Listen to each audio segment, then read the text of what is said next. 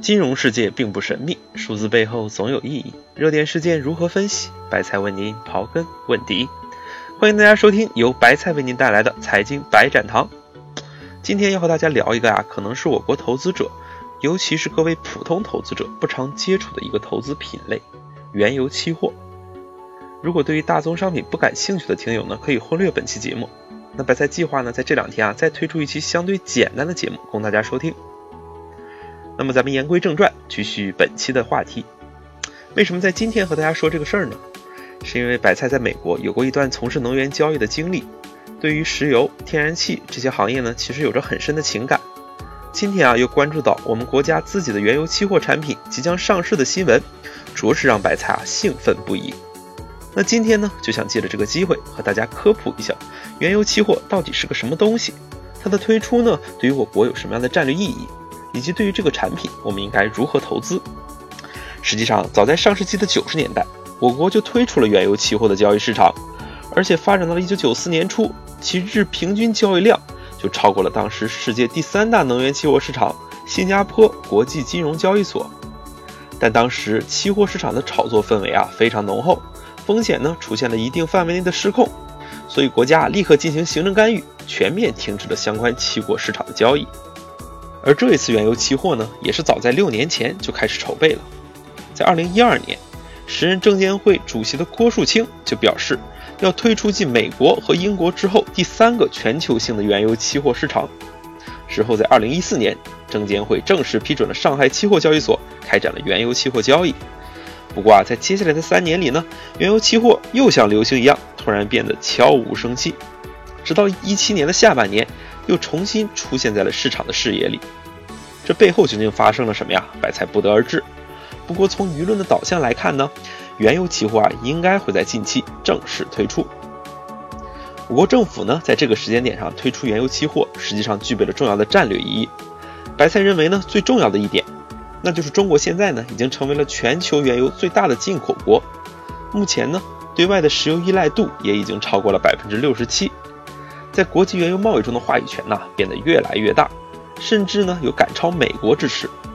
那么在此时推出了以人民币计价的原油期货，能够减少原油贸易中对美元的依赖，降低与美元相关的汇率风险和政治制裁的风险。其次啊，以人民币计价的原油期货呢，能够分流美国主导的石油美元，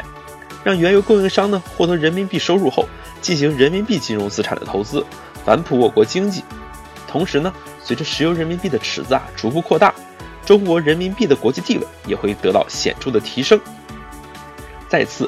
人民币原油期货的推出啊，能够促进我国争夺亚洲能源的定价权。目前啊，虽然日本、新加坡和印度都有自己的原油期货交易，但是无论从交易规模和市场占有率来说呢，都难以与欧美抗衡。随着我国成为全球最大的原油贸易国，势必啊要强化对于原油价格的控制力。最终呢，形成亚洲范围内被认可的原油风险价格指数。最后，也就是对于白菜这样的专业投资人来说呢，原油期货的出现啊，增加了我国可供交易的金融资产品种，丰富了我们跨市场套期保值、套利投机等投资策略的选择。不过啊，在憧憬未来的同时，白菜对于原油期货的发展还是不会抱有百分之百的乐观，因为从客观上来看啊，作为一个新成立的市场，投资者。尤其是国外投资者的认可程度，将决定了我国原油期货能否获得亚太地区的定价权。而且，我国原油期货市场成立后，它的流动性是否充足，也有待市场的检验。最后呢，也是白菜最为担心的一点，就是在我国投机氛围如此浓厚的大环境下，原油期货的价格走势能否平稳？股灾惨烈的景象会在原油期货市场中重现吗？它是否会像 A 股一样成为一个割韭菜的赌场？这些疑问啊，一直挥之不去。不过，白菜还是相信，在监管部门有序的指导下，原油期货市场会在合理的规则框架中平稳发展。最后一部分内容呢，白菜想和大家聊一聊啊，自己对于投资原油期货的看法。白菜在美国从事能源投资交易的时候呢，一直很羡慕他们发达且便利的能源平台。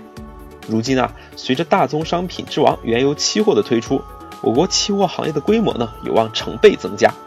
也就意味着过去一直不温不火的期货及衍生品市场将迎来重要的发展机遇。那么无论对于厂商的套期保值，还是投资者的套利呢，都会提供极大的便利。而白菜个人呢，最看重的则是原油期货可以变相对冲人民币的汇率风险。因为熟悉白菜的听众可能知道，白菜一直投资于美股市场，对于汇率风险呢也十分头疼。尤其是最近人民币又经历了一波快速上涨，美元资产的投资压力陡然增大。那么如果有了以人民币定价的大宗商品的出现，就可以通过一些组合投资来对冲人民币波动的压力，从而呢减小美元资产投资的汇率风险。总之呢，白菜希望啊，中国的金融市场环境是越来越发达，可供投资的交易品种也会越来越多，最终呢为投资人提供良好的投资环境。